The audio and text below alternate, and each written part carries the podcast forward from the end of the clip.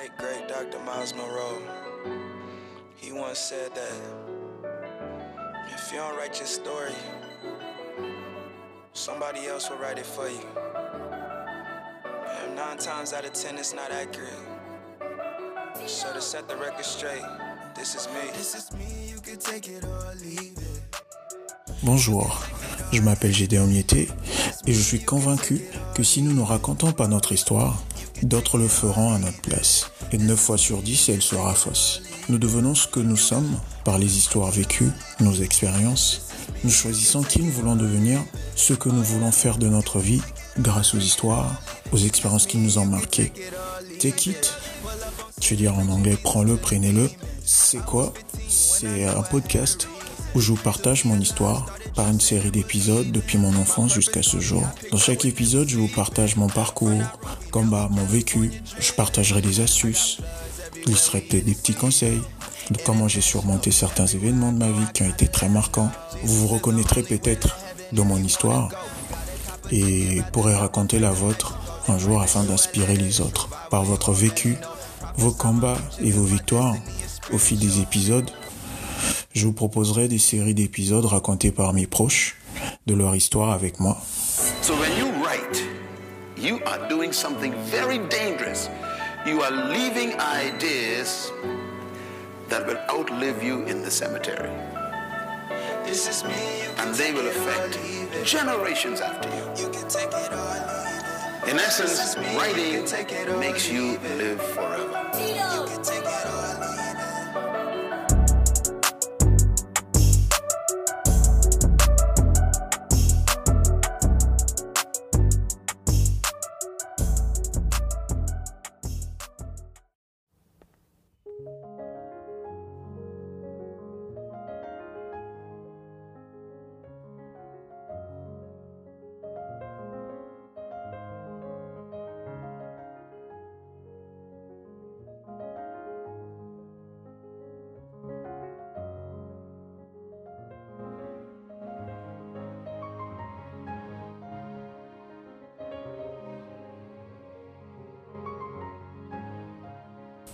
Elle était déjà mère de quatre enfants, un garçon et trois filles, mais elle voulait avoir un autre fils.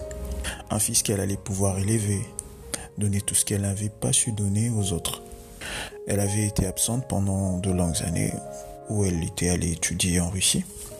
À la fin de ses études, elle voulait un fils. Elle me voulait moi. Préparant son retour au pays pour retrouver sa famille, ses enfants et son mari, elle se préparait aussi pour euh, avoir un nouveau fils, sans être enceinte évidemment. Parce qu'à cette période, mon père et ma mère, euh, dans les années 80, ils ont étudié en Russie. Mon père y était allé avant ma mère pour faire ses études de médecine. Trois ou quatre ans après, elle l'a rejoint là-bas. Ils avaient déjà euh, trois gosses ensemble.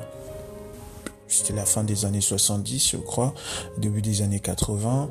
Ma mère a eu ma soeur aînée et elle est partie. Elle a laissé, elle avait trois mois. Et c'est ma tante, la grande sœur de ma mère, qui l'a élevée.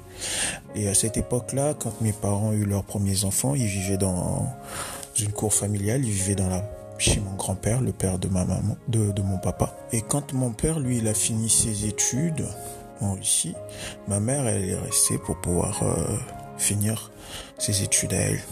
Elle a fini en 88, je crois 87 ou 88. Et lorsqu'elle s'apprêtait à partir de la Russie, elle s'est mise à se préparer. Elle voulait avoir un fils.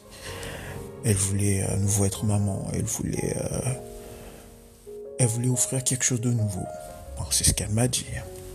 Donc voilà, euh, elle est rentrée, elle s'est préparée, elle a fait toute une layette pour accueillir un fils, alors qu'elle n'était même pas encore enceinte. Elle est rentrée au Congo. Elle a retrouvé son mari. Elle est tombée enceinte et elle a eu un fils. Elle m'a eu moi. Je suis venu au monde. Et mon père, il fut comblé. Pour lui aussi, c'était l'occasion euh, d'être le père qui n'a pas, qui n'a pas été pour mes, pour mon frère aîné, pour mes sœurs. Il était, on va dire, plus responsable, plus posé, il avait une situation financière bien meilleure, il était devenu médecin, il avait un travail honorable, il était respecté dans la ville et tout. Avec moi, il a voulu être ce qu'il n'a pas été avec mes aînés, quoi. Il a été absent pendant près de dix ans, donc il n'a pas vraiment vu euh, grandir euh, mon frère aîné et mes sœurs. Et tous les deux travaillaient. Quand ma mère elle est rentrée, ils se sont mis à, ils ont construit une maison. Nous avons déménagé de, parce qu'à vrai dire, moi aussi je suis né dans la parcelle familiale, dans la cour familiale. Et quand je suis né, les parents ils étaient en train de construire. Euh, leur maison. Donc euh, les cinq enfants qu'ont eu mon père et ma mère, nous sommes tous nés euh, dans la parcelle de mon grand-père. Et pendant que ma mère portait ma grossesse, mon grand-père, il est décédé. Donc, euh, je crois que je suis né quelques, quelques jours après, quelques semaines après son décès. Et mes parents ayant vécu encore quelques, quelques mois, peut-être une année ou deux, jusqu'à ce que euh, on a déménagé, on a emménagé chez nous. Mes parents avaient construit une très belle maison au bord d'un lac. On était d'ailleurs euh, les seuls, les premiers habitants du coin, alors qu'on est on était en plein centre-ville, hein. mais c'est un coin isolé du centre-ville. Jusqu'aujourd'hui encore, on est quoi? Il y a, que deux ou trois, quatre résidences dans le coin. C'est vraiment euh, un coin très désert. Et on me rappelle quand j'étais petit, mes amis, euh, tard le soir, ils n'aimaient pas venir chez moi parce qu'on est au plein milieu d'une genre de broussaille, mais en plein centre-ville. Euh, peut même pas imaginer qu'il y a un endroit comme ça existe, que devant, euh, il y a la grande avenue, il y a les gros bâtiments administratifs, mais juste derrière, euh, c'est toute une autre histoire et nous, on est cachés là, dans cette petite forêt, au bord d'un lac paisible du centre-ville, dans la ville de Dolisie, bien sûr, dans la région du Niari. Donc mes aînés, ils ont été élevés par nos grands-parents, nos oncles et nos tantes, et la vie n'était pas toujours rose pour eux bah, mes parents, ils ont construit un, foyer chaleureux dans lequel euh, moi j'ai grandi avec mes, grandes sœurs, mon frère aîné, euh, je crois c'est 19 ans, 19 ans, 20 ans, ouais. Il est, il est parti de la maison, il est allé vivre euh, dans une autre ville et il revenait juste deux fois de temps en temps pour les vacances. Il vivait à Pointe-Noire. Donc en grandissant, euh, il n'était pas très présent. Je savais juste que j'ai un grand frère. Je vu quand j'ai commencé à comprendre les choses, à connaître que voilà, ça c'est Yaya, ça c'est euh, la grande sœur et tout. Lui, je le voyais plus sur des photos quoi. Il venait de temps en temps à la maison, mais euh, il était resté pas longtemps. Il restait pas longtemps. entre mes deux ans, mes et jusqu'à mes dix ans, je vivais dans une bulle. J'étais choyé, protégé, euh, loin des réalités familiales, euh, dont j'ai été tenu éloigné pendant une bonne partie de mon enfance que je connaissais pas. Les mésententes qu'il y avait entre mon père et ses frères, euh, les différends qu'il y avait entre ma, mère et ses cousines, ses sœurs et tout ça. Pour moi, c'était vraiment la famille parfaite, quoi. On vivait une très belle vie. J'allais à l'école, j'avais un très gros salon, j'avais tout ce qu'il me fallait et je savais pas que mes mes grandes sœurs, mes grands frères, ils avaient pas eu tout ça quoi. Pour ma mère, je représentais tellement de choses et particulièrement le fait de tourner la page, une page euh, de douleur, de peine, des tourments, à tel point que quand je suis né, elle m'a nommé misère, comme pour dire que euh, avec lui, euh, les problèmes s'arrêtent là, les misères s'arrêtent là. Mon père, il n'était pas un ange. Hein. Mon père, lui, il m'a, appelé juste pour dire que celui qui est parfait. Ma grand-mère paternelle, elle m'a appelé Silao, qui signifiait dans son dialecte, sa langue maternelle, c'est ici que cela se termine, c'est ici que les problèmes prennent fin. En me donnant ce nom-là, elle faisait euh, allusion au problème de couple que de mes parents. La maladie d'une de mes sœurs aînées, parce que j'avais une sœur aînée qui, elle, souffrait d'épilepsie, comme moi je suis né, jusqu'à sa mort. Elle est morte en 2013 et elle a souffert d'épilepsie pendant près d'une vingtaine d'années. Et euh, ce qu'elle était avant, pour moi, c'était que des histoires, quoi. Donc voilà, à ma naissance, je m'appelais euh, juste Misère Silao Evra. Evra, c'est le prénom que mes, grandes sœurs et mes aînés, en général, c'est ma sœur aînée qui avait trouvé ce prénom. Et euh, donc j'étais un peu le bébé de tout le monde. J'étais le bébé de mes parents, j'étais le bébé de mes grandes sœurs, j'étais euh, le petit-fils de sa grand-mère. Voilà, je représentais beaucoup de choses pour chacun d'entre eux. Un nouveau départ, une nouvelle façon de voir les choses. Donc euh, je portais sur moi déjà depuis tout petit un, lourd fardeau de celui qui devait faire la différence de de, de, l'enfant qui en attendait, euh, qui soit différent de son frère aîné, que voilà. Euh, petite parenthèse, mon frère aîné, euh, il avait arrêté ses études au collège. Le système scolaire, lui, ça lui convenait pas. Mon troisième, avant d'aller au lycée, il a arrêté ses études et il a préféré faire de la mécanique et tout. Il est allé apprendre un métier. Il a fait de la soudure, de la tôlerie et autres et tout. Et il se retrouvait bien, il gagnait bien sa vie, quoi. Il s'était pas mis dans ça. Et après, il a suivi, euh, il a suivi sa voie, il a vécu sa vie.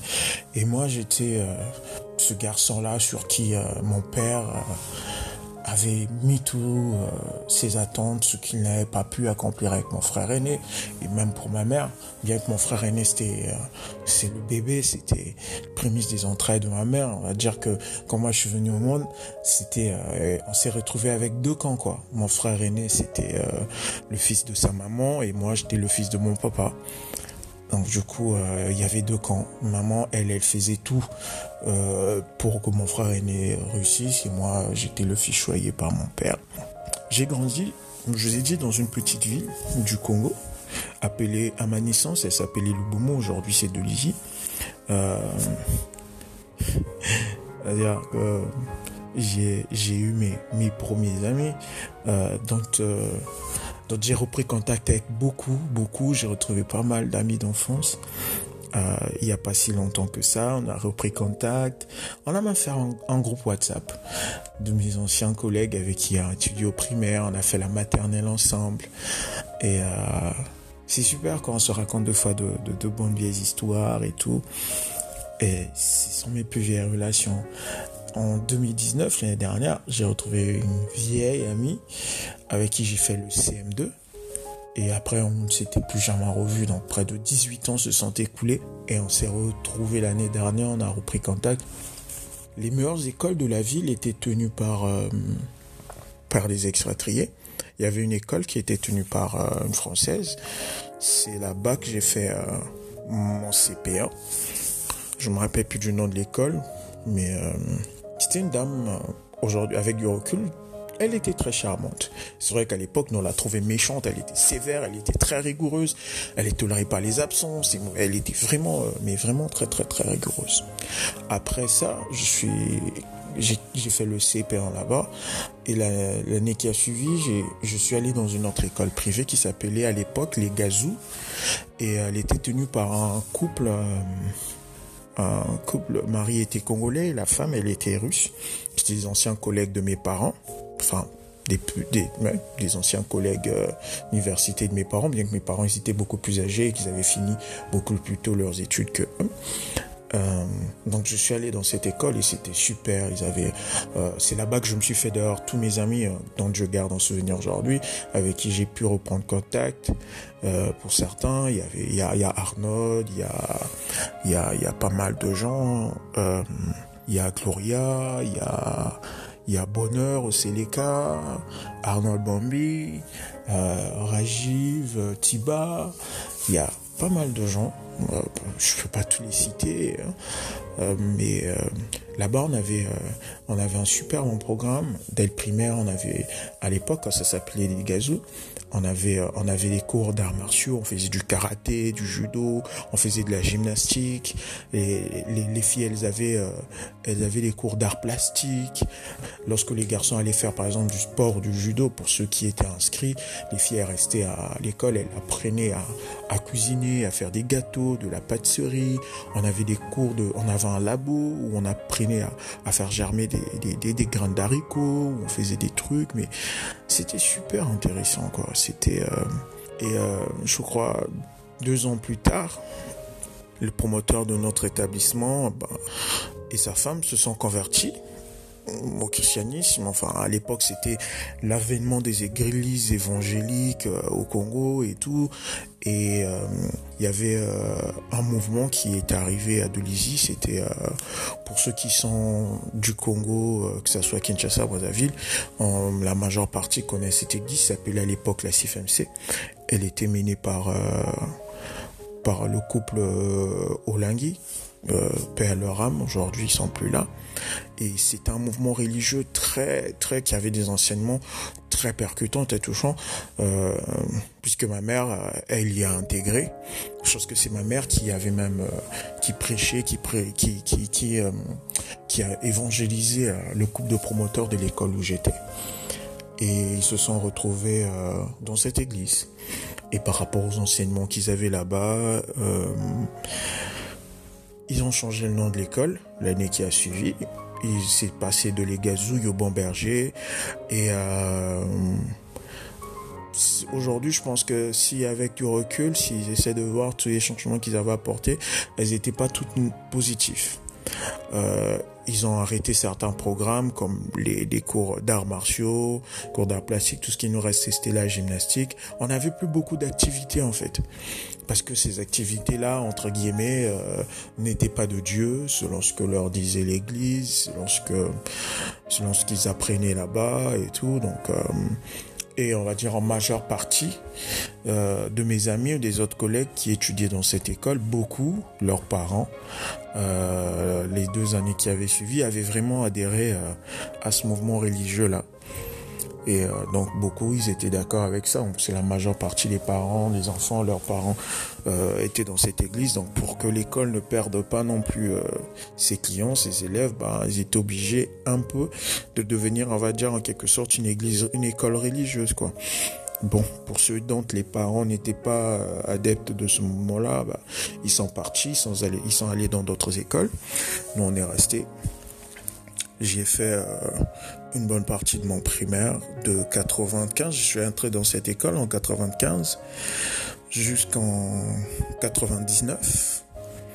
Entre-temps, en 97, en 1997, mon père, non, c'est en 1995 même, voilà, l'année où je rentrais dans cette école, mon père est parti en formation en Belgique pour aller faire euh, une spécialisation en médecine euh, tropicale pour les maladies tropicales. Il était, je crois, je sais pas, je sais pas si c'est comme ça que ça s'appelle encore aujourd'hui, mais c'était la faculté de médecine tropicale euh, de l'Institut de médecine de, de, de, de, Bruxelles ou de Liège, je sais plus trop, dans une ville là en Belgique. Et le climat politique aussi au Congo n'était pas très bon à l'époque. Je sais plus, je devais avoir euh, entre, je crois en 95, je dois avoir 6 ans, je crois, 6 ans, ouais quand il est parti. Et chaque année, après son départ, sur les premières fêtes de fin d'année que j'ai passées sans mon père, c'était les fêtes de fin d'année 96. Oui, c'est en 96 qu'il est parti. Cette même année-là, ma sœur aînée, elle venait d'avoir son bac et elle est partie pour euh, l'université à Brazzaville. Et euh, euh, elle a passé ses fêtes là-bas. C'était mes premières fêtes d'année sans mon père. On était sous le régime de ma mère. Un petit truc sur ma mère, c'était une femme très coriace, une femme très dure. Et euh, entre elle et mon père, déjà qu'à l'époque, ma préférence, elle penchait plus vers mon père. J'étais très attaché à mon père plutôt qu'à ma mère. Donc me retrouver tout seul avec ma mère, c'était... C'était pas du tout euh, fameux quoi. Moi, euh, c'était les premières fêtes de fin d'année sans mon père, donc Noël 2000, de Noël 1996. J'étais habitué à recevoir de super beaux cadeaux. Euh, avec ma mère, bah, c'était du rationnage. J'ai cette année-là eu un cadeau venu droit du marché. Mon père lui m'a acheté des cadeaux dans une petite de de, de, de, de, de luxe de la, de la ville chez les Portugais, en joli camion, en très beau véhicule et tout. Mais cette année-là, ma mère, bah, ce que j'ai eu, bah, je crois pas que j'ai eu un cadeau. Non, je crois pas que j'ai eu un cadeau de Noël parce que bah, c'est juste j'étais trop têtu, trop bandit, alors elle m'a pas fait de cadeau cette année-là. Et euh, c'était la d'eau. Mais euh, si, elle m'avait acheté euh, un petit pack de petites voitures, de petites voiturettes un qui devait, je sais pas, qui aujourd'hui, euh, il en existe toujours, hein, je les vois souvent, je suis... Et bizarrement, j'aime maintenant ce genre de petites voitures qui sont souvent des voitures de collection. Et euh, donc, fête de fin d'année 96, mon père n'est pas là, il est parti, et moi j'étais hyper malheureux, quoi. J'étais hyper malheureux, j'étais triste. On commence l'année 97, les fêtes se terminent, on va à l'école. Et euh, les promoteurs de notre école, ils avaient, euh, ils avaient, ils avaient à l'époque deux filles et un garçon, leur, leur aîné. Et euh, leur fille aînée était dans la même classe que, que nous. Valentina, une fille très intelligente. Elle était tout le temps la première de la classe. Donc je suppose que sa maman, alors que nous rentrait à la maison, sa maman continue à, à, à, l'enseigner, à la former. De, de, des années que j'ai passées au Bon Berger, elle a, seule, elle a sorti, euh, elle n'a pas été première de la classe que à deux reprises, mais elle a été malheureuse à un niveau euh, pas possible. Et en plus, elle est sortie une fois deuxième de la classe pendant les examens trimestriels et une fois deuxième de la classe aux examens de fin d'année pour le passage en classe supérieure. Et cette année-là, je, me rappelle qu'elle avait passé des vacances isolées. Ils venaient de déménager aussi. Ils étaient venus au centre-ville, pas très loin de là où nous on vivait. Donc du coup, cette année-là, ces vacances-là, on s'était rapprochés. On était devenus de très bons amis. On tout le temps ensemble. On va dire que pendant j'ai passé mes vacances à jouer dans la cour de l'école, puisque là où ils avaient emménagé, ils avaient acheté un, un, un très grand hangar, un très grand domaine, qui est un vent, je crois, une usine de fabrication de, de, de, de, de papier ou quelque chose comme ça, qu'ils avaient transformé en école, et une partie du bâtiment, ils l'avaient emménagé euh, comme leur résidence, donc ils vivaient à l'école. Et on passait toutes nos journées à jouer, à courir dans la cour de l'école et tout avec elle. Et cette année-là, du coup, euh, puisque je passais tout mon temps chez eux, elle avait un horaire très strict. Elle avait des heures où elle jouait et elle avait des heures où elle devait réviser. Et comme je passais du temps chez elle, sa maman euh, m'a bien laissé réviser avec elle. Cette année-là, sa maman nous a formés tous les deux ensemble et tout ça là. Elle nous donnait des cours de rattrapage pour nous préparer à la à l'année qui suivait. Je crois c'était on, on passait c'était le CE1 on, commençait le CE1 et ça a été l'une des plus belles années de ma vie que j'étais tout le temps j'étais deuxième de la la classe toute l'année en, en, fait on se faisait la, la la concurrence un peu la guerre cette époque là c'était soit elle la première, soit j'étais deuxième, soit j'étais troisième. Mais je restais toujours parmi les cinq premiers. Et euh, fin d'année, durant l'année 97, il y a eu euh, le coup d'État qui a eu lieu chez moi au Congo-Brazzaville. Euh, le président actuel a, a fait un coup d'État, l'ancien président qui s'appelait Pascal Dissouba et il a repris le pouvoir. Donc il y avait une guerre civile entre les partisans de l'ancien président et celui qui venait de reprendre le pouvoir. Euh, donc ma sœur aînée qui était à Brazzaville, elle a dû venir, revenir sur Dolisie. Elle a dû fuir la guerre. Elle est venue à Dolisie, elle est venue avec euh, euh, la sœur de papa qui elle vivait et toute leur famille et tout. On les a reçus chez nous. Il y avait enfin toute la famille paternelle, les même euh, il y avait même des amis de de, de, papa qui avaient fui la guerre, qui avaient débarqué chez nous. On était obligé de les recevoir. Ils sont restés quelques temps. Après, euh, ils ont continué sur Pointe-Noire. la, la, la, la soeur de mon père et son mari et leurs enfants sont restés, je crois, peut-être un ou deux mois à Dolisie. Après, ils sont partis pour Pointe-Noire. Et euh, courant de l'année 80, on a passé, je crois, euh, vers fin d'année 97, je crois, au mois de novembre, début décembre, mon père est rentré au Congo mais en passant par Pointe-Noire, maman était allée la, était allée la récupérer. Était allée le récupérer, pardon, euh, à Pointe-Noire. Et ils ont fait, euh, ils ont pris le train, je sais plus trop, l'avion pour revenir à, à Mon papa, il venait de rentrer de Belgique, plein de cadeaux, plein, plein, plein de trucs. Et il était rentré avec un ordinateur. C'était la première fois que j'en voyais un en vrai et tournait sur, sous du Windows 95. Et je découvrais l'informatique, je touchais pour la première fois un ordinateur. Il a installé ça dans son bureau et tout. Et euh, j'ai appris à l'allumer tout seul. Je partais jouer au solitaire dessus. À dire qu'on était la première de tous mes amis. Hein, on était, j'étais devenu, bah, j'en parlais tout le temps. Je ramenais mes amis de l'école pour venir voir euh, l'ordinateur chez moi, quoi. J'allumais et j'ouvrais le jeu solitaire quand mon père n'était pas là. Des fois, je me réveillais tard dans la nuit pour euh, pour aller euh, jouer au, au, solitaire sur sur l'ordinateur de mon père. Et donc voilà, en fin d'année 97, euh, mon père il est rentré, euh, le pays était euh, en pleine crise politique, économique et tout, donc le travail c'est purement ça. Il était pédiatre, mon père.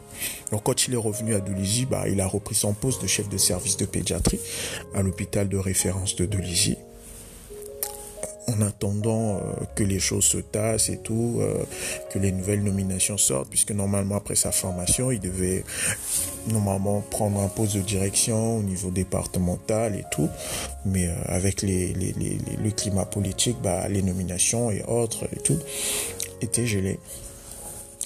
Donc mon père il est rentré, j'ai retrouvé mon très beau cadeau et tout, euh, fête de fin d'année 97.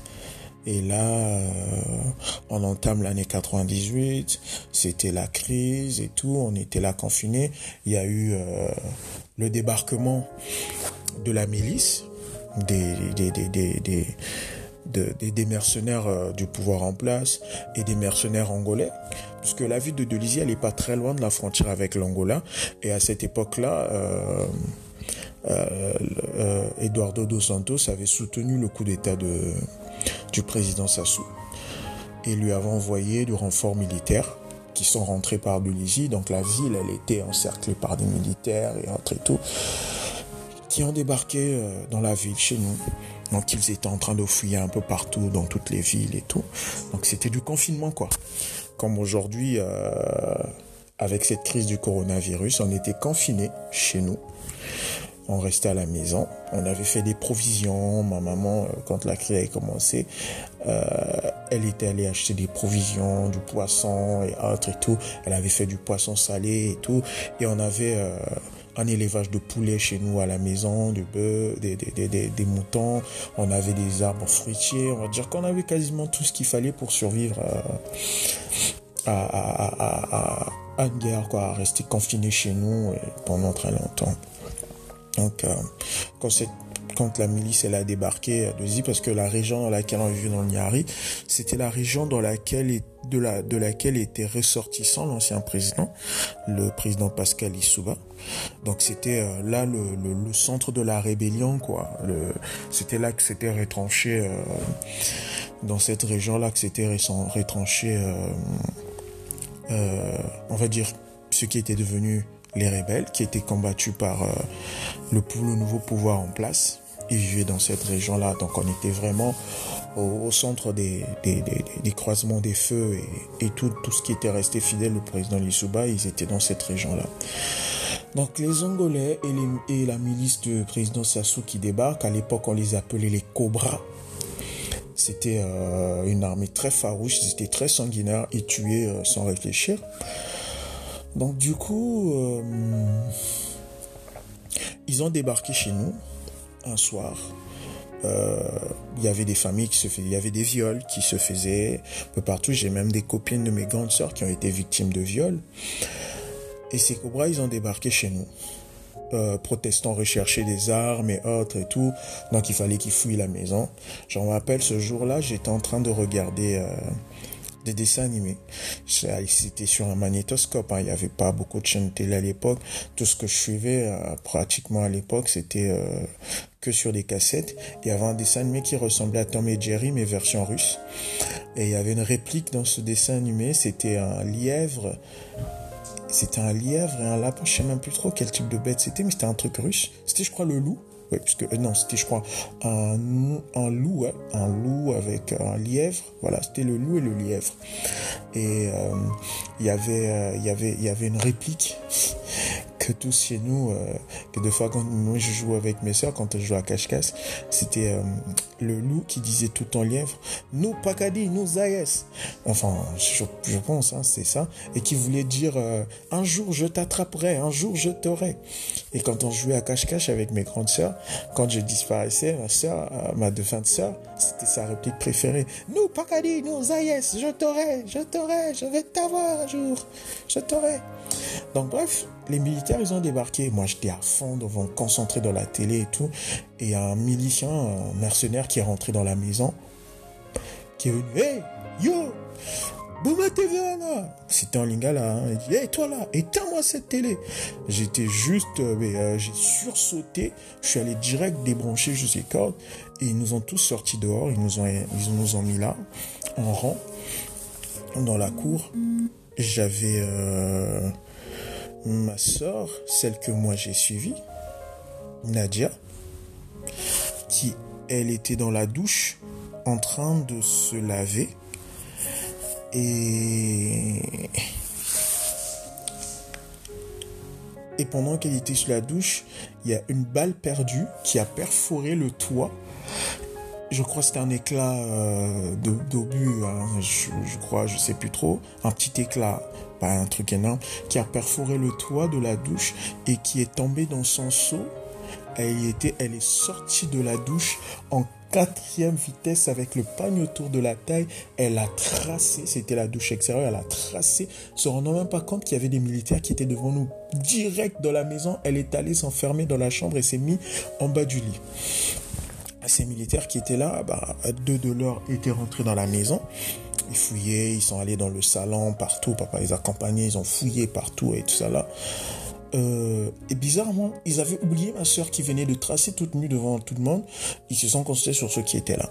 Donc, euh, il y avait moi, euh, maman, papa, ma soeur aînée qui étudiait à l'époque à, à Brazzaville, l'aînée des filles. On était là dehors elle était, elle est, elle est très belle. Elle était très belle à l'époque déjà. Elle est toujours très belle. Aujourd'hui, elle est mariée, maman de quatre enfants. Et on était là dehors. Mon père, il avait une petite voiture, une Suzuki Yamaha. Je sais plus trop, c'est comme ça on l'appelait, qui était garée derrière. Donc quand les militaires sont ressortis, ils ont fait le tour et ils ont voulu embarquer ma sœur aînée pour aller la violer. Et euh, en descendant la cour, ils étaient en train de se diriger vers la petite forêt. Mon père, euh, les militaires ont dit, bon, euh, nous, comme il n'y a rien, on va embarquer, faire partie avec ma soeur. Elle ne voulait pas. Maman, elle s'est dit, non, non, non, mais pourquoi vous allez l'emmener? Elle a fait quoi et tout. Et mon père... on s'est souvent moqué de lui à l'époque pour ça. Il disait, mais bon, mais, mais vas-y, mais, mais, mais, mais vas-y. Mon père, il était en sueur, il transpirait de trouille. Et euh, donc, euh, en descendant, en se dirigeant vers le bas de la parcelle, dans un coin un peu oculé, ils ont vu la voiture. Et du coup, bah, ils ont oublié ma sœur. Ils ont pris, ils ont dit, bon, ok, du coup, ah bon, on cherche un moyen de déplacement, donnez-nous les contacts de la voiture. Mon père a pris les clés, les a remis, ils ont pris le véhicule et ils sont partis. Et c'est comme ça que ma sœur, elle a été épargnée.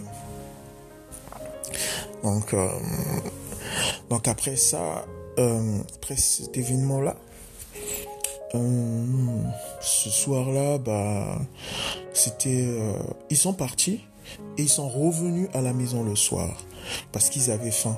En fait, quand ils sont arrivés chez nous dans la journée, ma mère, elle était en train de faire du poisson salé.